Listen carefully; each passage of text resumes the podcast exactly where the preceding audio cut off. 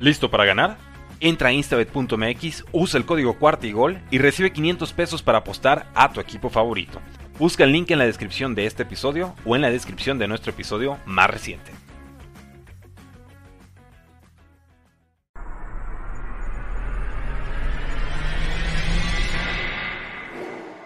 Bienvenidos a Bengals en cuarta y gol, tu podcast de Houday Nation en español dedicado 100% a los Cincinnati Bengals. Hola, ¿qué tal amigos de toda la Houday Nation en español? Les saluda su amigo Orson G. Me da mucho gusto estar de regreso otra vez en estas emisiones después de dos semanas en que no pudimos estar al aire eh, de manera pues tradicional como lo es en vivo, como lo es todos los martes. Me da mucho gusto estar aquí con ustedes, pero como saben bien, no estoy solo. Siempre hay compañía de lujo. Eh, hoy no es la excepción. Me da mucho gusto presentarles al mismísimo coach Sigfrido Muñoz desde Los Cabos, Baja California. Coach, ¿cómo está el calorón? Hola Orson, ¿cómo estás? Eh, bien, digo, ya, ya se siente, creo que en, varios lugares del país ya se antoja irse a la playa, este, que, los, que los niños ya salgan de vacaciones y, bueno, pues acá los esperamos, ¿no? Este, a que disfruten un poquito la playa y el calor. Sí, eh, invítanos, por favor, coach, ya sea a Los Cabos o a Cancún, porque los Marlins que están arrollando con la liga en México se van a presentar próximamente por allá. Platícanos, por favor, coach, antes de entrar en materia. Sí, vamos este, este fin de semana a Cancún, es el último partido de temporada regular de la liga Soy Fam, eh, perdón, Fam Jobs. Y bueno, el equipo ha, hecho un buen trabajo, estamos, estamos contentos con los resultados, empezamos un, un poco flojo la temporada, pero este, estamos listos para cerrar ya eh, nuestra participación allá en Cancún y luego volver a viajar a Ciudad de México para el partido contra, contra Rojos, ¿no? Que es un equipo bastante fuerte. Entonces, este, pues, vamos a Cancún, vamos a apoyar a los Marlins y y bueno, también hablar un poco aquí de, lo que ha sucedido con los Bengals en estas dos semanas, ¿no? Así que ya saben, si le vas a los Bengals en la NFL, tienes que ser Marlin en la Liga FAM. Eh, no hay de otro camino. Además, este, pues allí donde se estén presentando, el mismísimo coach Sigfrido lleva los jerseys, están a la venta, hay que apoyar el fútbol americano nacional de muy buen nivel. Les tengo que decir, para quienes no han podido ver los partidos de, Marlins, están todas las repeticiones ahí en YouTube. Nada más es eh, cosa de encontrar el canal de la liga. Es, todos los partidos se transmiten en vivo. Así que todos los sábados pueden encontrar en vivo, pero si algún compromiso familiar, si por alguna situación no pueden ver el juego en vivo, no tienen pretexto, se lo pueden echar ya el, domingo en la tarde, que es hora de relax, este, que normalmente no hay nada en la tele. Eh, es hora de ver a los Marlins. La verdad es que en el primer juego yo le dije al coach, el tackle derecho era más o menos un equivalente a Bobby Hart. Eh, el coach acusó de recibo, hizo movimientos, le, le jaló este, eh, las orejeras al, al head coach de los Marlins y luego, luego se notó el cambio. Ahora la línea de los Marlins es arrolladora. Así que, coach, pues este, en, breve pondremos también aquí abajito el link para que puedan encontrar todo lo concerniente a los Marlins de la Liga Mexicana para que también puedan seguirles la pista. Así es, y pues bueno, coach, eh, muchos pensarían que por la época que es, que tal vez los Bengals no regresan a entrenamientos, sino hasta mediados de julio, que es también cuando se cierra ya eh, finalmente el tema de la agencia libre. Pues que no hay noticias, pero la verdad es que hay bastantes noticias que cubrir. Por ahí eh, platicábamos ya ayer de ciertos materiales que, que, salieron o que emergieron a la luz. Creo que el primero de ellos le, pues vaya, le va a sacar un suspiro, no un suspiro de esos bonitos, la verdad. Creo que va a ser un suspiro como esos de ya, qué flojera, ojalá le demos vuelta a la página. Pero es eh, pues que el mismísimo Trey Waynes, aquel, eh, aquel jugador que se llevó 40 millones de dólares de las arcas de Mike Brown, que no es cosa fácil, ¿eh? Sacarle 40 millones de dólares a Mike Brown, pero pues después de su fallido paso con los Bengals, en el que dos lesiones no lo dejaron eh, prácticamente pues jugar ninguna de las dos temporadas en las que participó con el equipo, pues él dice que ya mentalmente está retirado, coach. ¿Cómo la viste? Pues, yo creo que más que mentalmente cansado. Yo creo que, que la situación financiera se le acomodó, eh, cobró 40 millones de, dólares sin jugar prácticamente en dos años y, y, bueno, eh, eh, anunció su, su, retiro, digo, no, no lo ha hecho de manera oficial, él, ha mencionado que, que bueno, mentalmente ya no está enfocado en prepararse para una siguiente temporada y, y bueno, es uno de los de los robos que ha sufrido la ciudad de Cincinnati más escandalosos, ¿no? Yo creo que en mucho tiempo un atraco, un robo en despoblado. Eh, yo creo que el antecedente que teníamos de un caso por el estilo, y creo que queda muy lejos, eh, guardadas las distancias, fue aquella temporada que llegó Terrell Owens a hacer, eh, a hacer pareja con Chad 85, en el que, bueno, pues poco pudimos ver de, de ese 81 eh, número 81, muy célebre, que, bueno, tuvo temporadas increíbles, especialmente con los odiados 49 de San Francisco. Yo creo que no había habido un jugador de conseguido en la agencia libre en un contrato tan, tan grande, tan ceremonioso, tan nutrido. Eh, que pues haya pasado tan de noche como, como lo fue el caso de Trey Wayne, sobre todo por la aportación que se esperaba que tuviera desde el minuto uno, ¿no? sobre todo eso, ¿no? Creo que, digo, lo que hizo Terrell Owens, eh, aunque no fue espectacular, no fue una mala temporada, fue el receptor uno en, en, cuanto a estadísticas ese año, eh, pero el equipo era, era, malo en ese entonces, ¿no? Yo creo que antes de eso hubo un receptor que también... Eh, se le pagó bastante dinero, eh, Michael Westbrook. Westbrook también. Ajá, que venía de los Pieles Rojos.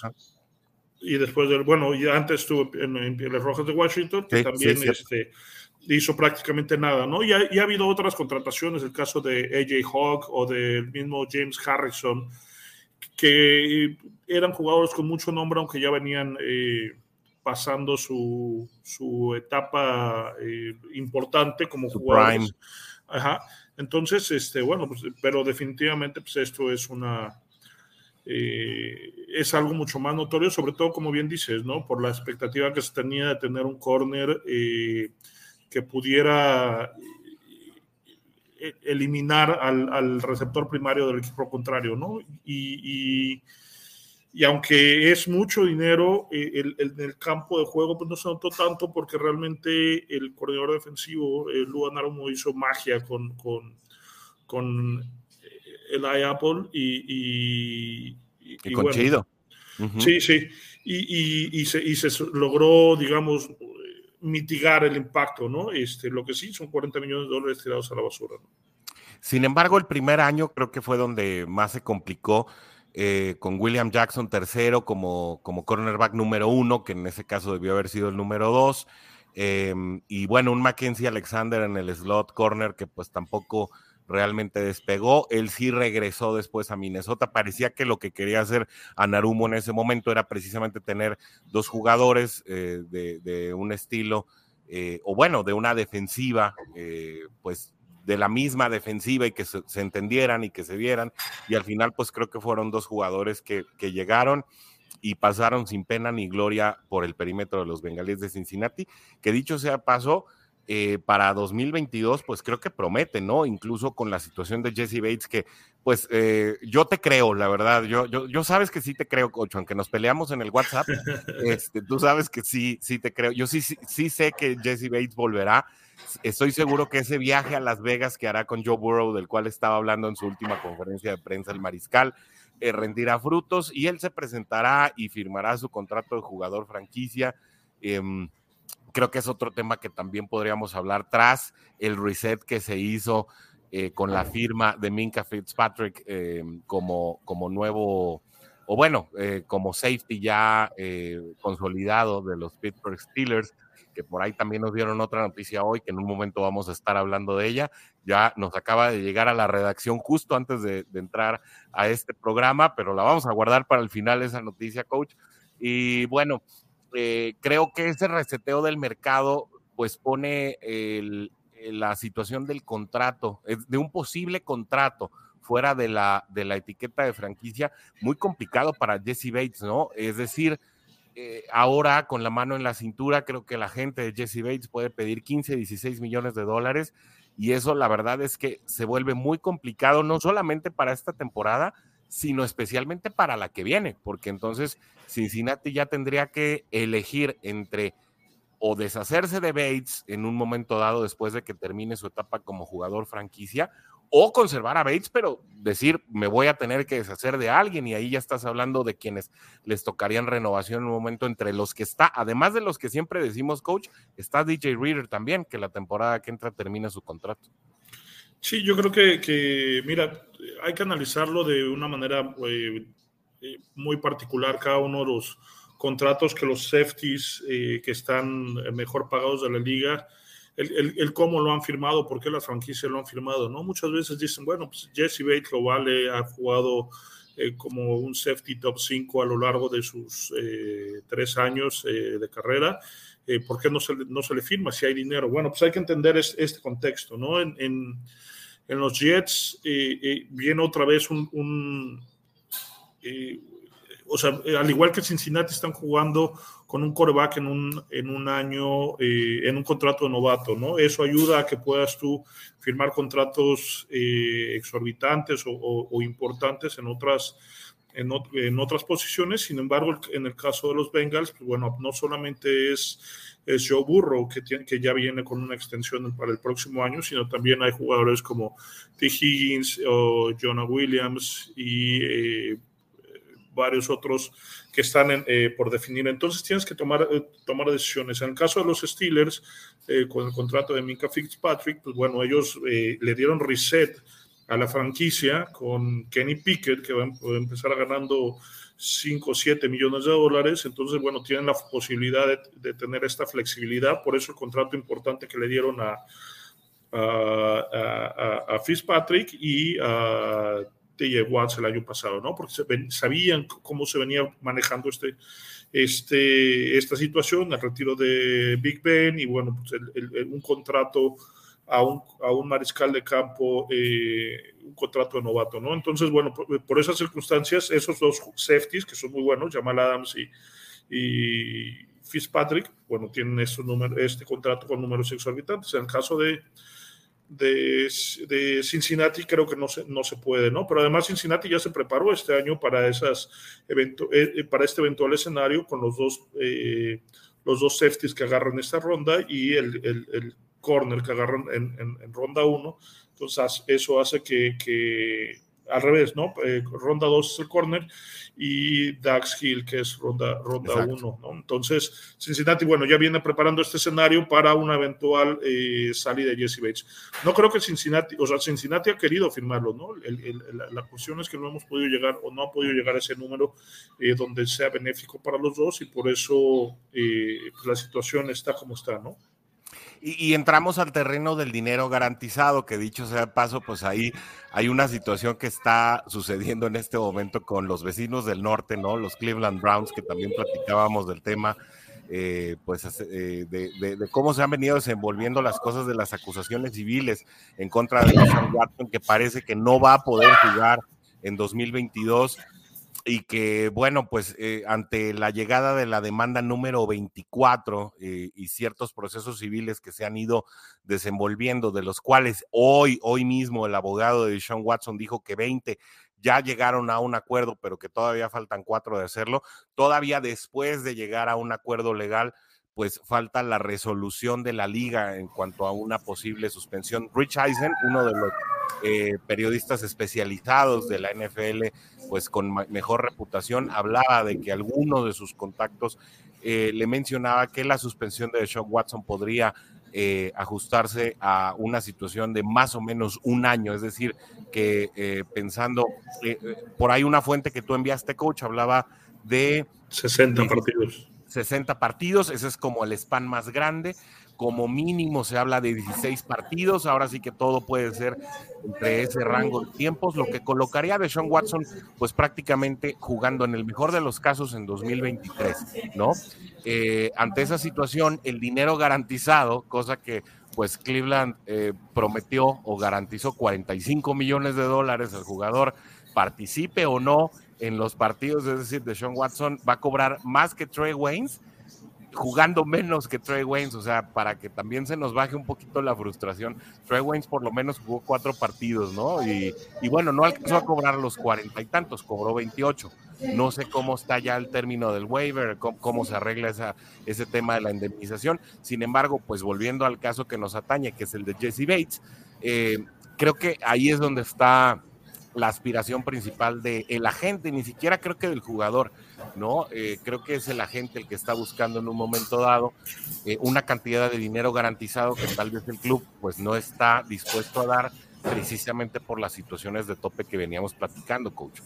Y precisamente también por otras situaciones extra fútbol, ¿no? O sea, y corres el riesgo como franquicia de que en algún momento algunos otros jugadores eh, esté mal aconsejado, tenga personas a su alrededor que sean mala influencia y terminen eh, haciendo este tipo de situaciones, ¿no? De, donde eh, el jugador por alguna razón termina suspendido, termina fuera de la liga y entonces ese dinero garantizado pues no se lo puedes quitar tan fácilmente, ¿no? Cabe, señalar, y, y, esto es importante, que el hecho de que Sean Watson haya arreglado 20 de los 24 posibles casos de acoso sexual no significa que sea inocente, ¿no? y, lo que se hizo fue que se arregló financieramente con 20 de estas eh, mujeres a las que aparentemente acosó, ¿no? Pero bueno, ahí creo que la NFL debe ser muy cuidadoso en, cómo maneja esto, eh, darle la seriedad que, que, corresponde, independientemente de que esto y se haya arreglado con, con, dinero, ¿no? Seguramente ayuda a, a, Deshaun Watson a que juegue menos, a que, a que sea castigado menos partidos, pero este, pues eso no lo exime de una responsabilidad que creo yo la NFL debe de tomar muy en serio, eh, eh, sobre todo por el mercado femenino que, que cada, cada vez es mayor, ¿no? Poderoso Caballero es don dinero y una muy polémica contratación, sobre todo en los términos en los que se dio. Creo que Cleveland se equivoca y muchas veces en este proceso de contratación. Incluso Rich Eisen decía, y yo estoy de acuerdo con él, es tal vez el peor contrato que se ha otorgado en la historia de la NFL, por, no solamente por las condiciones en las que se da, como hablas, ¿no? El público femenino y todo el descontento que hubo en Cleveland para, eh, en el, ciudad en la que pues el público está dividido realmente, ¿no? Hay quienes eh, no están de acuerdo con la contratación de Sean Watson e incluso han ido a buscar un nuevo equipo y hay quienes también están esperando el momento en que Sean Watson le pueda tirar a una Mari Cooper, pues, del cual también se esperan muchísimas cosas, pero que tal vez eh, pues tendrá que estar recibiendo pases, pues no sabemos si, si de un Baker Mayfield, o de algún otro coreback con el cual se puedan arreglar eh, en caso pues de no de no conseguir no alguno de los pocos agentes libres que, se encuentran disponibles. De lo contrario, me parece que el coreback reserva en este momento es, eh, es aquel que iba detrás de Jimmy Garoppolo en, el, eh, en, los, en los Patriotas y que después pasó fugazmente por los Potros de Indianápolis un, un... Jacoby Brisket, ¿no? Jacoby Brissett, exactamente, que creo que sería inmediatamente quien eh, pues estaría en los controles de los Cleveland Browns en caso, ahí está el mini coach, saludos, saludos al buen mini coach, que pues obviamente también es parte de la Juday Nation en español, tiene corazón naranja y negro, y hablando de corazones naranja y negro, antes de seguir hablando, eh, querido coach, de esta, de esta situación de Sean Watson, quiero mandarle saludos a toda la banda que ya se conectó, Carlos Chacón ya está aquí, eh, conectado también eh, a través de YouTube. Está, bueno, están las iniciales AFOH eh, muchos saludos también para ti. Carlos Aquino, que no falla. Saludos desde Chihuahua. Muchos saludos, mi querido Carlos Aquino. Eh, está también Alonso, que se conecta desde YouTube. Muchísimos saludos hasta allá. Iván Esquivel, que no se pierde el programa. Y obviamente ya está aquí. Saludos para ti, Iván. Juan José, ¿cómo estás? Perdón, José Juan Torres Barajas. Eh, qué bueno que te conectaste. Es siempre un gusto saludarte por acá. Está también el buen Alberto Basurto, que nos visita también programa tras programa, mi buen Alex Camaleño desde Guadalajara, qué gusto verte, y pues sí, el fondo está muy bonito, es el de, la Juday Nation establecida en 1967, obviamente mi buen Tulio desde Irapuato, Guanajuato, saludos hasta allá, que estoy seguro que ya está a punto de partir a las labores familiares, pero qué bueno que te das el tiempo de pasar por acá por la Juday Nation en español y el programa en vivo. 79 días, el número mágico, coach, 79 el número eh, del Muñoz. Por cierto, que no traes tu playera con el, 78 es el de Anthony Ah, sí, es cierto, sí, es cierto. el 79 soy yo. El, el, 79 soy yo. Yo traigo, yo sí tengo mi playera de Bengals con el 79. Carlos, ya, ya, ves que no iba a conectarme, entonces no alcancé a ponerme el, el, uniforme de. les presumo, esta me llegó hace poquito. Esta es una chulada, además está fresca porque los días están muy calurosones. Eh, Dice Carlos Aquino, ahora es complicado y delicado este tema, pero creo también tiene parte culpa los Tejanos de Houston. Sí, pues ahí empezó todo, ¿no? Que qué casualidad que brinca este problema cuando él no quiso jugar para ellos, también tienen responsabilidad. Bueno, es que hay tanta polémica en el caso de Sean Watson. Fíjate que, que, durante ah. mucho tiempo estuvieron acusando al dueño de los, eh, de los, Tejanos este, precisamente en alguna ocasión también lo hizo Deshaun Watson sobre temas de racismo, ¿no? Este, Entonces, eh, digo, seguramente tiene algo que ver esto, esta, esta cuestión, un poquito eh, algo de vendetta sobre Deshaun Watson por parte de los tejanos. Este, y, y bueno, digo, es una situación complicada, ¿no? Que, que genera... Mucho especular. Sí, sí, que genera mucha especulación, ¿no? Y, de repente pudiera ser incluso hasta un distractor por, por otras cuestiones eh, que pudieran estar pasando. El caso de los commanders con el tema del acoso sexual también por parte de uno de los dueños. El caso de eh, Colin Kaepernick que no ha podido regresar a, jugar también por un tema de, protesta racial. Entonces, eh, digo, son, son cosas que ahí mantienen el interés fuera de la cancha eh, de con una connotación negativa eh, de la liga, ¿no? Definitivamente, y como dices, o sea, no es solamente el suceso, eh, mientras regresamos al tema de, de Sean Watson, es decir, para quienes no están muy enterados y para darles un poco de contexto, hay 24 demandas por acoso sexual que reposan sobre la figura de Sean Watson, recientemente contratado por los Cleveland Browns, que esperaban pues tener en el jugador eh, pues finalmente su coreback franquicia. Eh, pues prácticamente con, con, su llegada desdeñaron y le dieron pues prácticamente la señal del dedo medio a Baker Mayfield, que bueno, pues ahora ha sido incluso excusado de participar en las actividades obligatorias. Creo que ese mensaje también es muy importante. Son dos corebacks que el año pasado eran titulares a los que le dijeron, si quieres no vengas a entrenar. Uno de ellos es Baker Mayfield, al que seguramente le van a estar hablando con la cola entre las patas pronto, y el otro es Jimmy Garoppolo, ¿eh? que, que bueno, ya hablaremos ahí del tema de Trey Lance y Jimmy Garoppolo, a lo mejor en otro canal, porque bueno, pues aquí es la única y original Juday Nation en español, por lo cual le mandamos también un saludo al, un saludo al buen Rodrigo Santana, que también nos sintoniza desde aquí, desde Guadalajara. Un gran abrazo para ti, mi buen Rodrigo, además allá en la playa disfrutando él, pobrecito, pero qué bueno que entre sol, arena, mar y seguramente una, una cervecita con clamato, pues se dé el tiempo para visitarnos aquí en la original Juday Nation en español. Bueno, y estas 24 demandas resultan de una situación en la que se descubre que Deshaun Watson contactó por lo menos a 68 terapistas, eh, mejor dicho, masajistas en el área de Houston para eh, pues proveerle cualquier tipo de servicios que parece que no eran servicios pues enteramente musculares, ¿no? Ahí lo vamos a dejar. Aparentemente pues había solicitudes de otro orden eh, que hacía el señor Watson y pues ello le provocó que 24 de estas personas que no estuvieron de acuerdo en el trato que les dio o en la propuesta económica y de servicios que le dio el mismísimo eh, señor Watson, pues le establecieran demandas que en este momento se están llevando a cabo no en el orden penal, sino en el orden civil, que eso sí hay que, eh, sí hay que dejarlo muy claro. Es decir, Deshaun Watson no iría a la cárcel por este tipo de situaciones, sino que sería multado económicamente. Lo que decía el coach es que 20 de ellas parece que económicamente pues ya llegaron a un término que no quiere decir que sea inocente y solo restaría poder sacar adelante cuatro de estas demandas, situación que si pues la liga es consecuente no quiero decir con, con situaciones del pasado, porque coach sí ha pasado anteriormente en temas de violencia intrafamiliar, donde también ha estado involucrado pues el tema de, de, violencia intrafamiliar o violencia en contra de las mujeres. La liga de repente pues creo que ha dejado que desear en cuanto al tema de las, de las sanciones.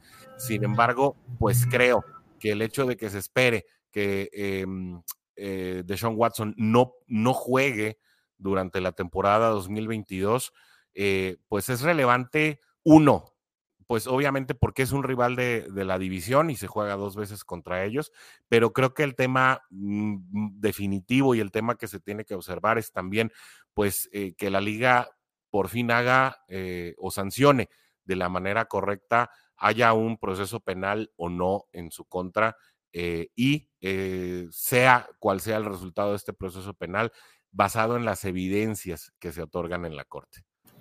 Sí, y mira, lo importante aquí es que la familia Haslem, que son los dueños de los, de los Browns, estaban desesperados por ganar, ¿no? Y creo que arriesgar todo lo que, lo que arriesgaron las tres primeras elecciones eh, de los próximos tres años por, por, eh, por Watson habla de, de, esa apuesta importante que ellos tienen y sobre todo porque se considera, y hoy salió una, eh, una encuesta en Pro Football Focus, eh, como uno de los mejores cinco corebacks eh, por abajo de los 25 años, ¿no? Mencionando a Joe Burrow, Deshaun Watson como número dos, Justin Herbert número tres, y venía Mac Jones y Trevor Lawrence, ¿no? Entonces, es, es algo por que, que realmente la liga busca, o los equipos buscan privilegiar el tema de la, eh, de la, de la parte deportiva contra la parte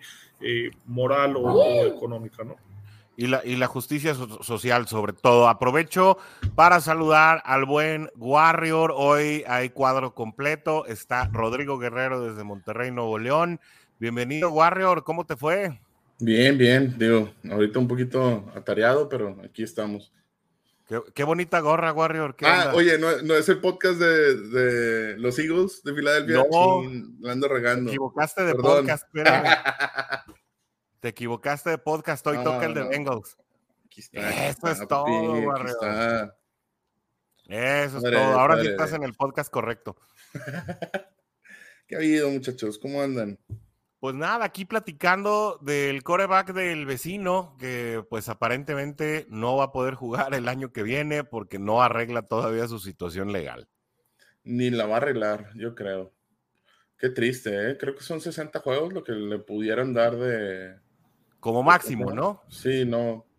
Dicen que no, que no, que, no, es fácil ponerle una sentencia, por así decirlo, una, ¿Una sanción. Una penalidad, una sanción pero con el arreglo del día de hoy, es el arreglo civil que tuvo con 20 de los demandantes, como ya lo platicábamos, aunque no lo, no lo vuelve inocente, creo que va a mitigar un poco el castigo al que, al que va a ser acreedor y seguramente va, terminará siendo 16 juegos y luego la, la, la, la asociación de jugadores va, va, a protestar y a lo mejor pudiera estar terminando en 10 juegos o algo así, ¿no? Que es algo así como se ha manejado con otras situaciones similares o de violencia familiar, como bien lo mencionaba.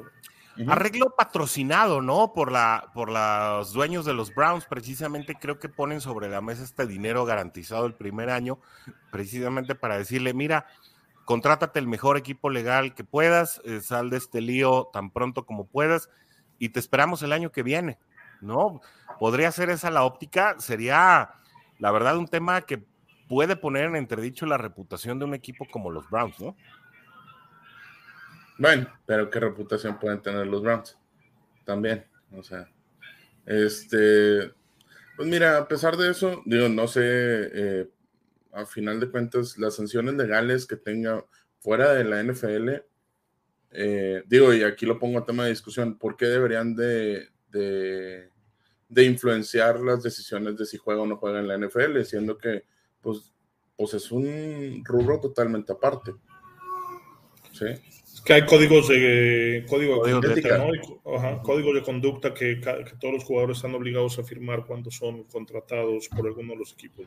Vaya, suelto la pregunta porque a lo mejor muchos no, no, no entenderán el por qué la NFL también toma una parte dentro de una situación que, pues a final de cuentas son demandas, no, no le han dicho nada en concreto de, si es cierto o no es cierto, ¿no? A pesar de, que ya hay arreglado, ¿no? Bueno, el papel de la liga está por verse, eso es precisamente eh, lo, que lo que determinaría la Comisión de Justicia de la liga, pues lo que nos daría luz eh, acerca de qué tan éticamente correcto, qué tan políticamente adecuado, qué, qué tan balanceado legalmente está el criterio de la NFL con respecto a esta situación. Sin embargo, eh, pues a lo ancho y largo de la ciudad de Cleveland hay mujeres que están muy en desacuerdo con la contratación de Sean Watson y creo que es una situación que no veremos eh, realmente palpable, sino hasta que pues el jugador pise el pasto, ¿no? De, de la perrera y, que realmente pues veamos cualquier signo de aprobación o desaprobación. Sin embargo, y sin haber jugado ya para darle cierre a este tema, porque pues estamos hablando del vecino, ¿no? No estamos hablando del tema que nos atañe, que es la Nation en español, y es eh, que Deshaun Watson se suma a la lista de las polémicas y de los fracasos, vamos, vamos a decir, no fracaso en el, en el terreno de juego, pero sí...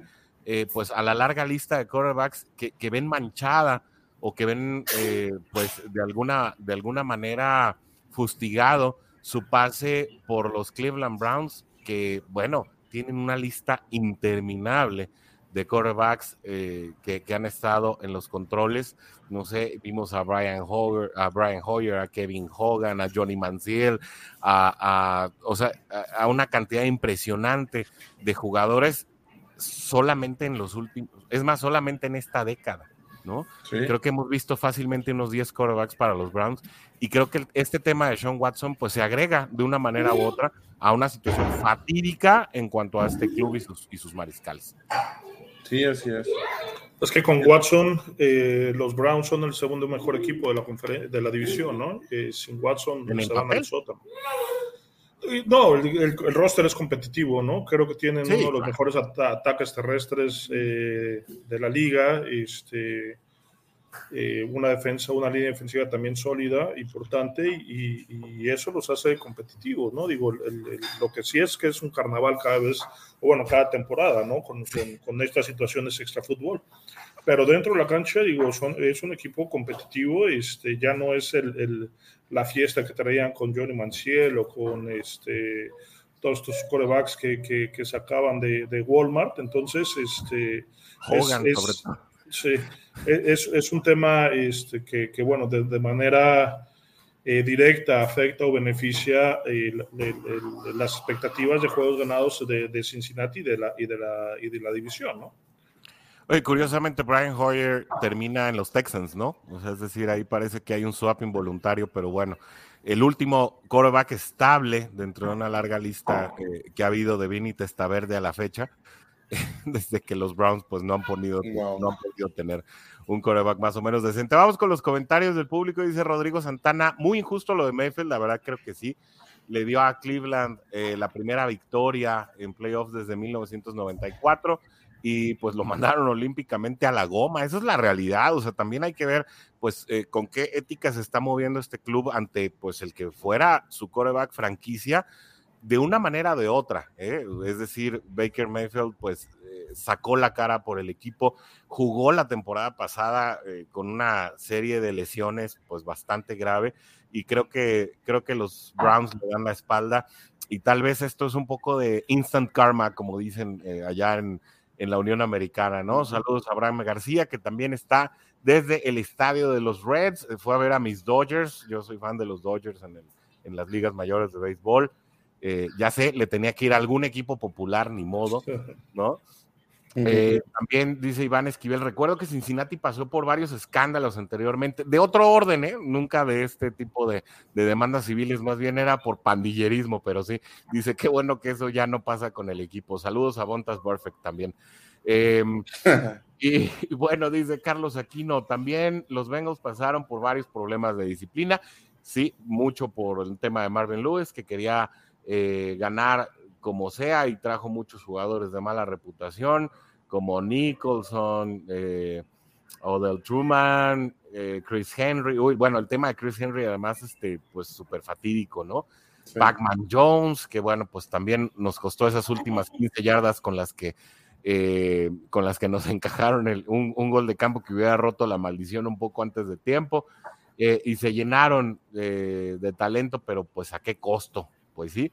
Eh, afortunadamente creo que el tema de Zach Taylor ha sido otra filosofía muy distinta, llenar al equipo de, jugadores líderes, de jugadores con tradición ganadora desde colegial, y parece que eso se está reflejando. Pero bueno, a ver, ahí viene la noticia de última hora, para quienes no lo sepan, el coach y Rodrigo sí lo saben, Larry Ogunjobi llegó a un contrato por un año con nuestros rivales de división, los Pittsburgh Steelers le comieron el mandado en lo que Cincinnati deshojaba la margarita y decía, bueno, tengo a BJ Hill, no tengo a BJ Hill, ya contraté a Zachary Carter en el draft, eh, voy o no voy.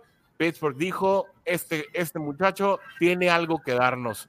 ¿Qué tanto nos va a doler, coach, eh, la llegada de un jugador con las capacidades técnicas, con las capacidades físicas y con el conocimiento de nuestro esquema defensivo?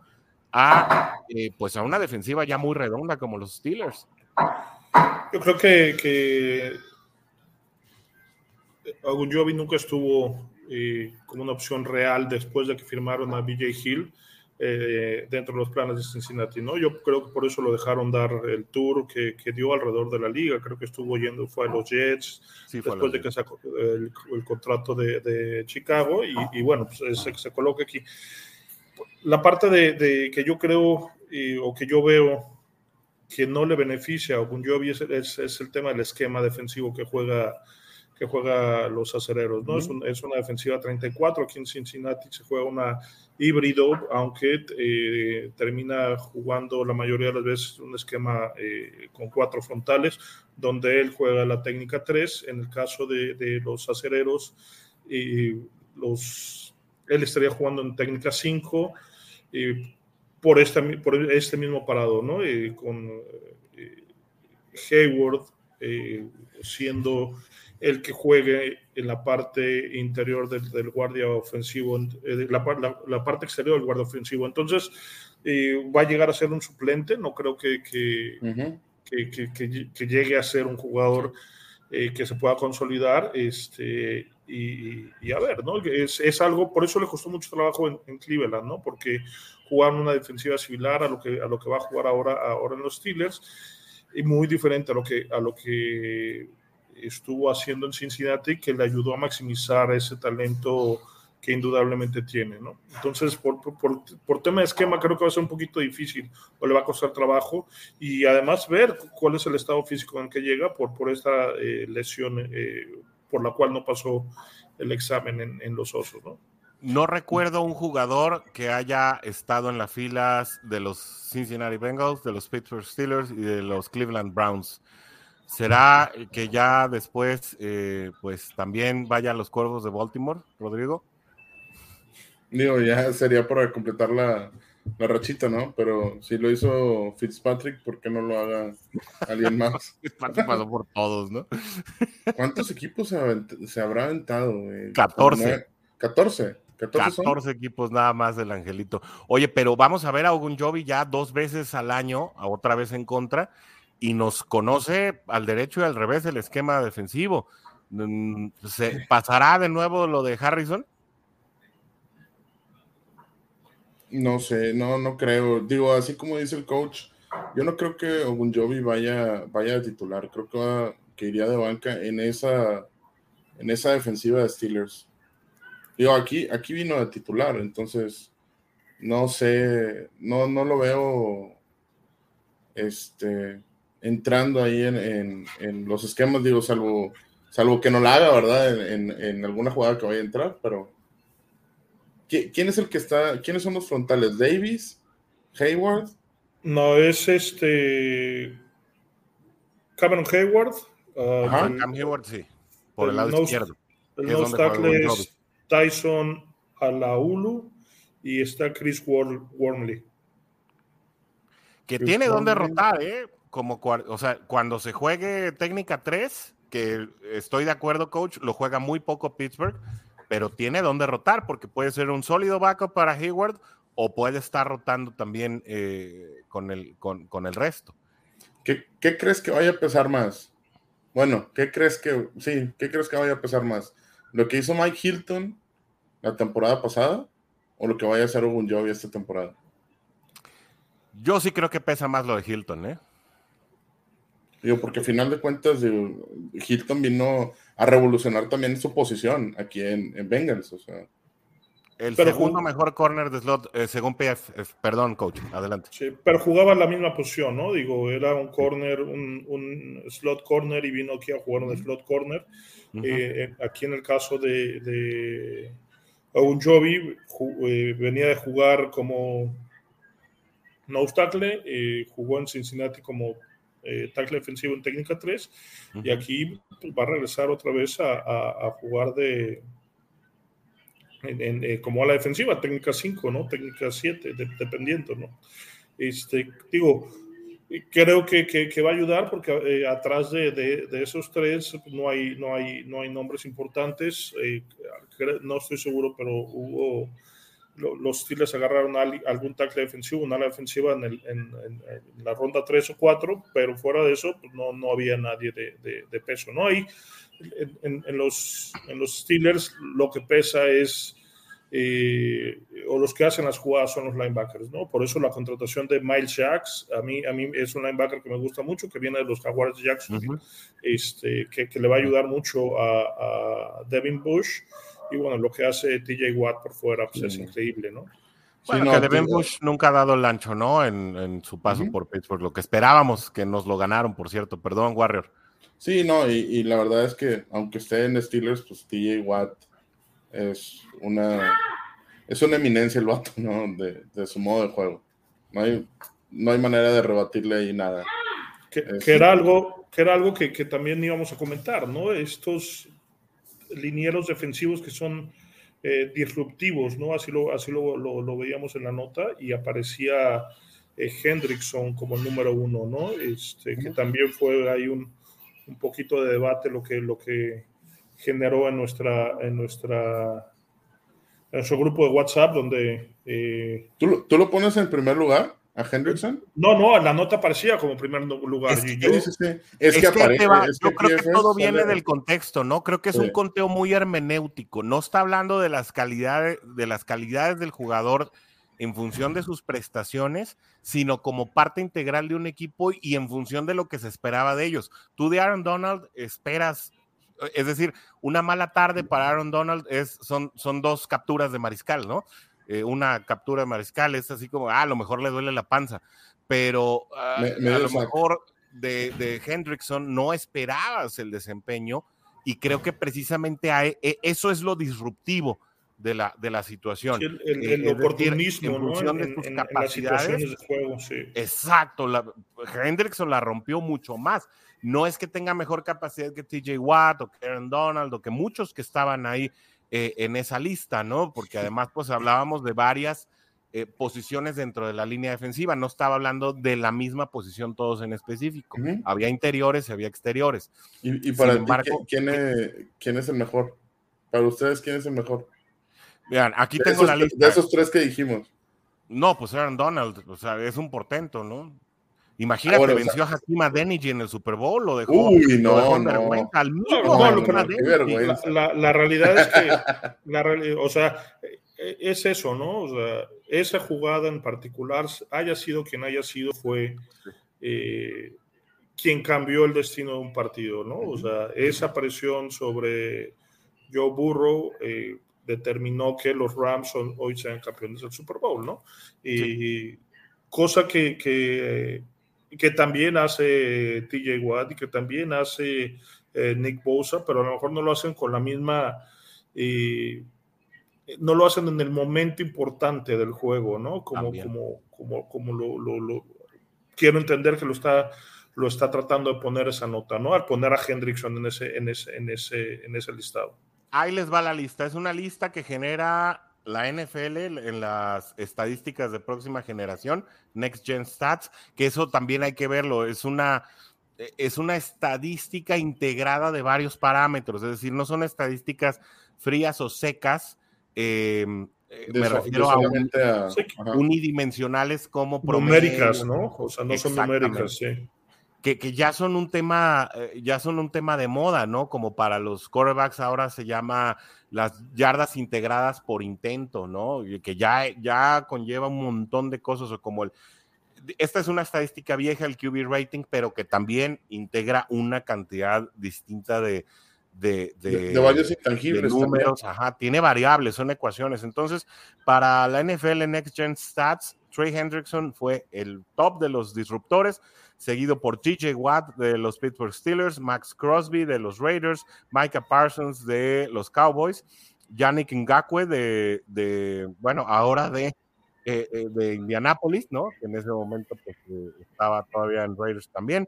Miles Garrett de Cleveland, Nick Bosa de San Francisco, Aaron Donald de Los Ángeles Rams, Javon Hargrave de las Águilas de Filadelfia, que bueno, pasa un poco desapercibido por el equipo en el que está. Y Leonard Floyd también de Los Ángeles, ¿eh? también hay que darle el mérito a Leonard Floyd, que bueno, decía el coach que no hay una plétora de estrellas en Los Ángeles, pero sin embargo, siempre hay jugadores en cada departamento que destacan, además de los muy famosos. Eh, es decir, estos fueron los jugadores que dieron la sorpresa. Y qué bueno ver a, Trey Hendrickson encabezándolos a todos ellos, porque hay nombres de muchísima factura. Sí, así es. Digo, y sobre, todo los que, los que hablamos ahorita, y por ejemplo, Mika Parsons, ese también digo, va que vuela para ser un gran jugador dentro de la liga. Y, digo, los Bosa, pues ya sabes que son los Bosa. no hay más que, sale Joey, ¿eh? Solo sale Nick. Sí, sale Nick nada más. Pero pues bueno, también tiene mucho que. Es que los dos equipos están fuertes, ¿no? San Francisco estuvo muy fuerte y, los Chargers también. Pero creo que. Creo que Nick sí se desempeñó más este año, este año pasado, ¿no? Y va, y va a tener, digo, los Chargers van a tener una línea defensiva muy, muy fuerte ahora con, eh, Kevin Mack, ¿no? En, Sí es Kevin Mack, no, creo que es el corredor de los, de los Browns, ¿no? Este, Khalil Mack, perdón. ah, sí, claro. Sí, sí. Yo estaba haciendo cuentas. no, Kevin Mack, era un, Kevin Mack era un corredor de los Browns que salía en el Tecmo Bowl, ¿no? Hace eh, bastante tiempo. En, las épocas de Eric Metcalf. No, sí.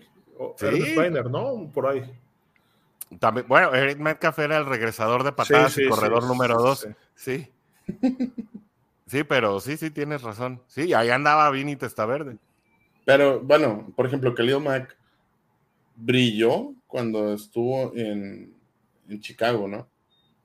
La primera temporada. Y después. Y en, Raiders también, ¿no?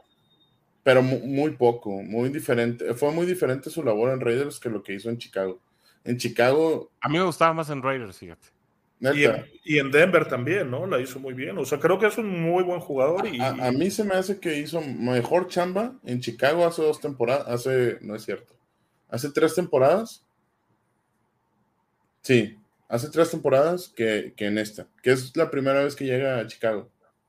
En el primer año que está en Chicago, la rompió. Pero grueso. La bronca es que no tenías un equipo para competir. Entonces, él era el único jugador de la defensiva que como, que levantaba la, defensiva, ¿no? Bueno, eh, yo recuerdo las épocas, digo, hablando de los osos, aquí con más equipos con Brian Urlacher, pues también era el único jugador y qué defensiva era la de los osos comandada, o bueno, Mike Singletary también hablando de los ochentas, el gran 58 capitán defensivo de esos osos que apabullaron a Nueva Inglaterra en el Super Bowl del 86, si no me equivoco. Em, pero bueno, pues ya, ya estamos debrayando en otros equipos. Eh, creo que eh, el hecho de que tengamos a, un jugador recién llegado eh, aportando, tal como hablamos de los casos de Mike Hilton y los casos de los novatos, nos ponen, yo creo que en la víspera, ya antes de llegar al final del programa, en la expectativa, creo, de lo que puede hacer BJ Hill ahora como titular a veces pasa, coach, que los jugadores, una vez que ya tienen como pues su contrato, que llegan a su payday, que le llaman, ¿no? Pues ya parece que se asientan. Más o menos el caso de, Trey Waynes, que dijo, bueno, pues yo ya me eché 28 milloncitos de dólares a la bolsa, yo ya puedo establecer un futuro financiero, eh, pues más o menos correcto, me retiro mentalmente y ya veo si después me retiro físicamente. Yo creo que una vez que llegó el payday, el payday para Trey Waynes, él ya estaba mentalmente retirado en ese entonces. Hay que ver si la apuesta eh, por BJ Hill, pues le sale bien a Cincinnati y si los jugadores, eh, señores, que van a llegar ahora a aportar al equipo. Específicamente estamos hablando de Alex Capa y Ted Karras, pues realmente eran la solución complementaria que necesitaba el equipo, ¿no? Este papel que pueden desempeñar, sobre todo porque parece que eh, según los resultados de los campamentos voluntarios, hay dos novatos que hicieron muy bien las cosas y que están aspirando a un puesto titular. El primero de ellos, Daxton Hill, que no cerramos el tema de Jesse Bates en ese sentido, porque Daxton Hill ha eh, pues prácticamente jugado a la posición de Jesse Bates en los voluntarios y parece que le fue muy bien. Y parece que Cordell Volson también está de lleno en la competencia por ser el gar izquierdo aún como novato. No, y todavía tenemos también a, Cam Britt. Entonces. A Cam Taylor Britt. Sí, entonces ahí qué bueno, qué bueno que llegan esos jugadores con hambre, qué bueno que llegan a, decirle, eh, aquí estoy, ¿verdad? O sea, tú no tienes el trabajo seguro, yo quiero el jale que tú tienes. Ese es el hambre que ocupas eh, eh, en, un rookie, en un recién drafteado. Esperemos que, se dé, ¿no? También. O sea, sí, sí me gustaría que esos recién drafteados estén ahí de titulares. ¿Por qué? Porque también te va a bajar un chorro el salary cap y le puedes meter a, donde tú quieras más, ¿no? No, no se oye, coach, creo que cerraste el micro. Perdón, perdón. Ahora sí. Te comentaba que mucho tiene que ver, y lo hemos repetido en, varias ocasiones, la mentalidad del líder del equipo, en este caso Joe Burrow, eh, en, estos, en estos campamentos que tuvieron, que no eran eh, mandatorios, o sea, no eran obligatorios, sino eran eh, entrenamientos voluntarios, eh, cuando le preguntaron, bueno, ¿cómo está el equipo? ¿no? Y él dijo, estamos listos para seguir trabajando, ¿no? A diferencia de otras, de otras franquicias, muy particularmente el caso de Baltimore, donde eh, Lamar Jackson está pensando en, ya en su, en su, siguiente contrato y posiblemente no se presente a, a, entrenar hasta, hasta que sean obligatorios estos, estos entrenamientos. Entonces, te habla más eh, esta situación de la madurez eh, del equipo, ¿no? De quién es el que está llevando y empujando eh, el equipo para que no haya esta cruda del Super Bowl, como le llaman eh, en, el mercado americano, y que el, equipo esté, presente, ¿no? Este, tan es así que, bueno, él se está haciendo responsable de continuar con los diálogos con Jesse Bates, independientemente del cuál vaya a ser el resultado de, de esa negociación, ¿no? Y él es el que, eh, él dijo, me voy de vacaciones a Las Vegas, pero voy a llevar a mi entrenador personal para no faltar en ningún momento, ¿no? Creo que, que, esto habla o, le puede dar tranquilidad a la afición de que el, equipo va, va, yo lo veo que, que, que, puede estar mejor que el año, que el año, el año pasado y el estar mejor que, que la temporada anterior significa que eh, vamos a estar seguramente postemporada con, con, un equipo eh, menos, que le genera a la afición menos angustias, ¿no? Estos partidos cardíacos donde, donde se, se ganaba con una jugada eh, espectacular en algunos de los momentos del partido. Entonces, eso habla bien de lo que ha hecho Zach Taylor, como ya lo comentabas a mediados del, programa. Oigan, entonces, antes de finalizar, porque nos quedan cinco minutos de programa, pensando en la situación de Sean Watson y ante una defensiva de Pittsburgh que realmente se ha reforzado, yo no veo en la ofensiva de Pittsburgh realmente mucho que ofrecer. Eh, pues, Chase Claypool por ahí mencionaba que, él es un eh, receptor top 3, que bueno, pues ya nos reímos todos, ¿no? Yo creo que a mí hasta la panza me dolió. Este, y vaya que es mucho dolor, ¿no? Con esta, con esta semejante mochila que traigo aquí. Pero eh, pues ante la salida de Juju Smith-Schuster, la llegada de Kenny Pickett, que también tiene que adaptarse a un nuevo esquema ofensivo, porque habrá nuevo coordinador ofensivo en Pittsburgh. Eh, es decir, ante estas situaciones con estos dos rivales, son los Ravens el rival a, vencer en la división y, yo sé que el rival a vencer es Cincinnati porque es el campeón, yo sé.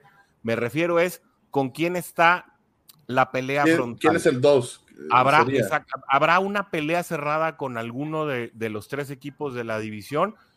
Podemos ir descartando a alguien. ¿Cuál es su visión hoy por hoy con, la, con el desarrollo de noticias que se ha venido dando de, de los rivales de división? Empezamos con el coach. Los Ravens van a ser el equipo 2 porque tienen el equipo o, tienen el talento para ganarle a muchos equipos fuera de la división, ¿no? creo que Lamar Jackson es muy explosivo con equipos que no lo conocen eh, bien. Entonces creo que es, el segundo, es, el segundo mejor equipo de la división.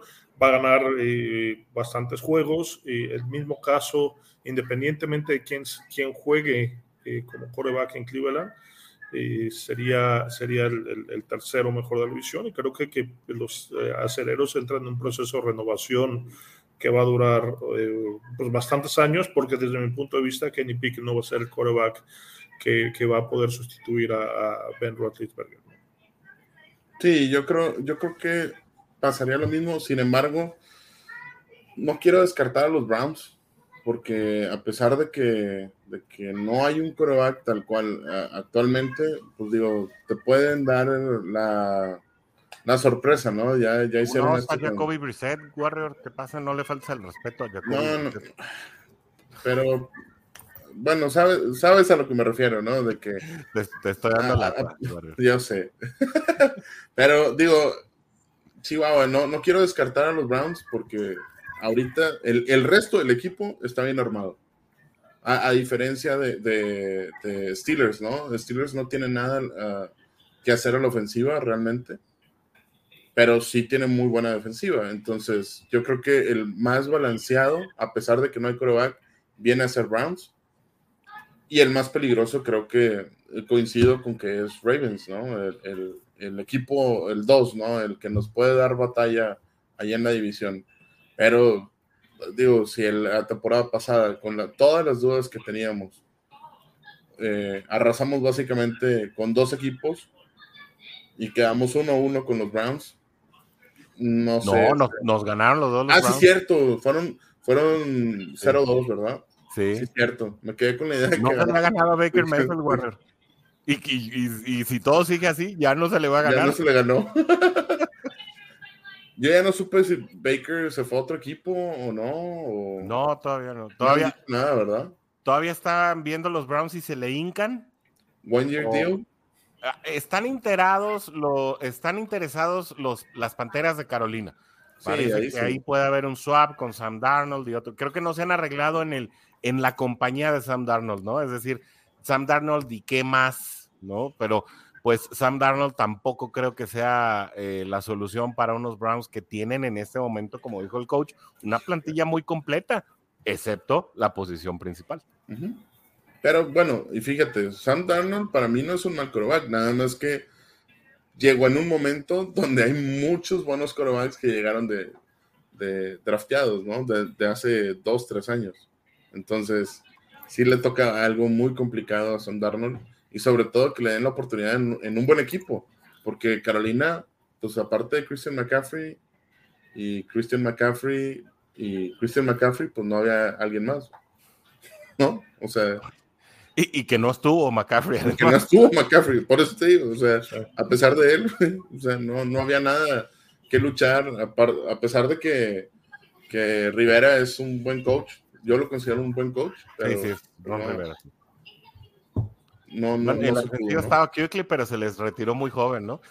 Em, pero pues bueno, eh, ya vamos eh, cerrando el programa, ya nos pasamos de la hora, vamos a irnos con los últimos comentarios, dice Edgar Hernández con el tema de la disciplina y el equipo, bueno, dice el tema de Mixon en el colegial eh, fue de otra naturaleza, pero pues venía de un tema de violencia, afortunadamente cumplió su castigo y ocurrió fuera del profesional. Sí, creo que lo de Mixon ya como profesional ha sido ejemplar, un líder del equipo indiscutible, eh, de manera que, bueno, no, eh, creo que no encaja dentro del tema de las indisciplinas ya como parte de Cincinnati. Sin embargo, sí fue otra apuesta que hizo en un momento Marvin Lewis por jugadores eh, que tenían alguna reputación eh, en, en, entredicho, ¿no? nos felicita mucho José Antonio Hernández, dice, buen programa, felicidades, ¿no? Y lo que nos falta, José Antonio, Ahorita, eh, ahorita pues estamos escarbando la olla, como se dice, ¿no? Y estamos sacando información de donde se puede. Espérate que inicie la temporada y el coach nos empiece a hablar de las coberturas. No, hombre, no, no, no, es delicioso. Eh, Oye, fíjate, bueno, en la, situación de Mixon, de hecho, al contrario, fue benéfico para Bengals, porque se va a una segunda ronda. Él debió haber sido escogido en primera ronda, inclusive, ¿qué, qué te gusta, coach? a media a media tabla, ¿no? Sí, tiene talento, tiene talento top 15, ese ¿no? ese era el talento, ¿no? era primera ronda, claro, Joe Mixon era primera ronda. Entonces, de hecho, le beneficia a Bengals esta situación y, y, no, y, no, es lo mismo porque te cuesta menos, al contrario de, de, Sean Watson, que a lo mejor ya, ya es un jugador probado, ¿no? Pero como quiera, pues te está costando un chorro de lana, le está costando mucho dinero a, a Browns y es dinero tirado a la basura, básicamente. Al menos fue en el mismo draft de Jonah Williams, ¿verdad? Estoy, creo que estoy en lo correcto. Fue el mismo draft de Jonah Williams. Sí.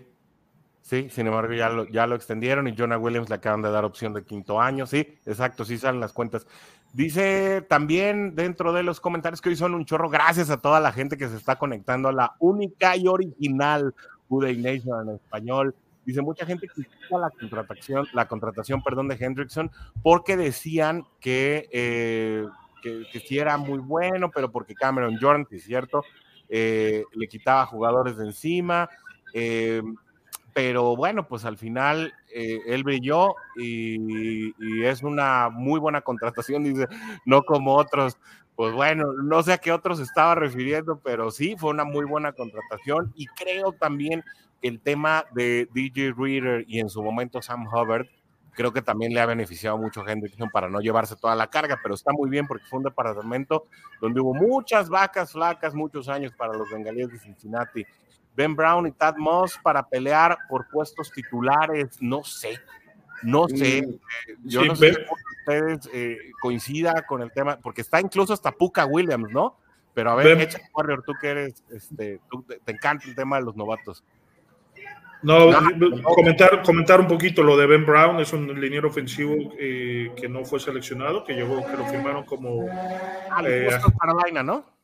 Agente libre, sí, este, y el muchacho, el muchacho tiene madera, ¿no? A lo mejor eh, empezarán el practice squad y lo irán desarrollando, porque volvemos a la cuestión de números, ¿no? Ya con los cinco titulares, a, a Denigi, que le gusta mucho al, al, al a, Frank Pollack, el tema de Bolston, que va a ser el séptimo liniero, y, eh, seguramente Carman. que yo creo que va a estar jugando eh, de titular, también tuvo buenas, buenas, buenas, eh, buenos comentarios en el, en, el, en, el, en el, del staff y algún tackle, ¿no? Es, que debe estar jugando, pues ahí tienes una cuestión de números que a lo mejor eso pudiéramos platicar la próxima, la próxima vez. Este, ¿Va? Hacer una simulación de quiénes serían los jugadores que se pudieran quedar, quiénes están en, en la tablita, este, o quiénes pudieran llegar al practice squad. Lo de Tadeusz Moss, pues eh, creo que no ha tenido la suerte para poder mantenerse sano durante la temporada y eso lo ha tenido relegado a, a, ser el ala cerrada 4 o 5 dentro del roster, ¿no? Semana que entra Roster Cut, patrocinado por Marlins de los Cabos. No, y aparte yo creo que lo de Tad Moss es más el,